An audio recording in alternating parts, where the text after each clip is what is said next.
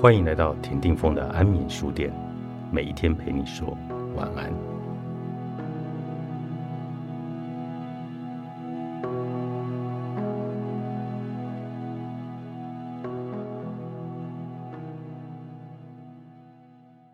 在人类心灵生活的诸多潮流中，有一种要跟随的潮流，可以说是在其非所属的层面上去克服目的的概念。目的性是一种特别的现象秩序。然而，相较于先发生者决定后发生者的因果关系，只有在相反的情况下，也就是会发生发生者会影响先发生者时，真实的目的性才会真的存在。首先要明白，这只会发生在人类的行为中。例如，一个人做了一个之前已创造过的心智图像的行为，而且让这个心智图像决定了他的行为，所以后者是在心智图像的协助下影响了前者。因此，如果要有一个目的性的关联，这种凭着心智图像的迂回绝对是必要的。在一个可分解成原因和结果的历程中，我们必须把知觉印象和概念区隔起来。必须明白，原因的知觉印象先于结果的知觉印象。假如我们无法凭借它们相应的概念来把它们彼此结合起来，原因和结果在意识里就是并行的。但结果的知觉印象一定要紧紧地跟上原因的知觉印象。假如结果对这个原因真的很有影响力，它也只能凭着概念因素而做到，因为结果的知觉因素并不存在于原因的知觉因素之前。主张开花是树根的目的，也就是说，前者影响后者的任何人，只能由他的思维所成立的开花因素来主张，因为在开始有树根的时候，开花的知觉因素。还不存在一个目的性关系的存在，不只需要有一个观念，就是后者与前者间由定律决定的关系，并且这个结果的概念还必须真正影响到原因，也就是说，要凭着一个可察觉的历程。然而，一个概念对某物的可觉察性影响，只能在人类的行为中观察到，所以这是唯一适合目的概念的层面。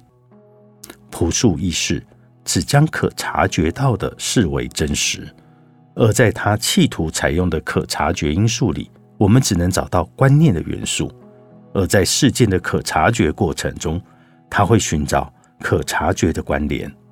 若是找不到，他便自行创造。对主观行为有效的目的概念，是很适合这种被创造出来的一项关联元素。朴素实在论者知道。他要怎么样让一个事件发生，然后他再从这个发生的事件去推断，自然也会以同样的方式去做。在与自然的关系里，他发现到不只是无形的力量，还有无形的真实的目的。人类依据这样的目的去制造工具，朴素实在论者就会让造物者依照同样的制成去朝造物者来创造生命。这个关于目的的错误概念，从科学中消失的太慢了。即便到了今天，在哲学上，它仍然造成了很大的损害。人们仍然在询问超越现实的世界目的、人类命运的安排等等。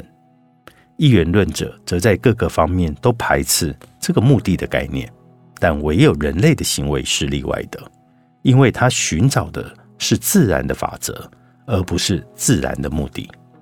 自然的目的跟不可觉察的力量一样，它是一种武断的假定。但从一元论的观点来看，即便是不由人自己设定的生命目的，也是不正当的假定。除了人已经先依目的做好的设定外，没有什么是有目的性的，因为唯有透过观念的实现，才会产生目的性。从实在主义的观点来看。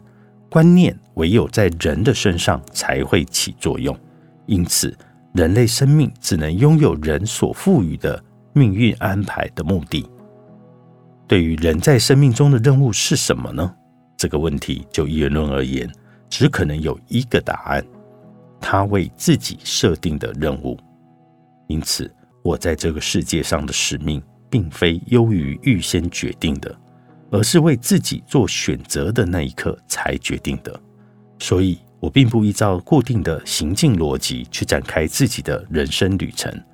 只有人类才会有目的的实现概念，因此是不能透过历史来谈论具体观念的。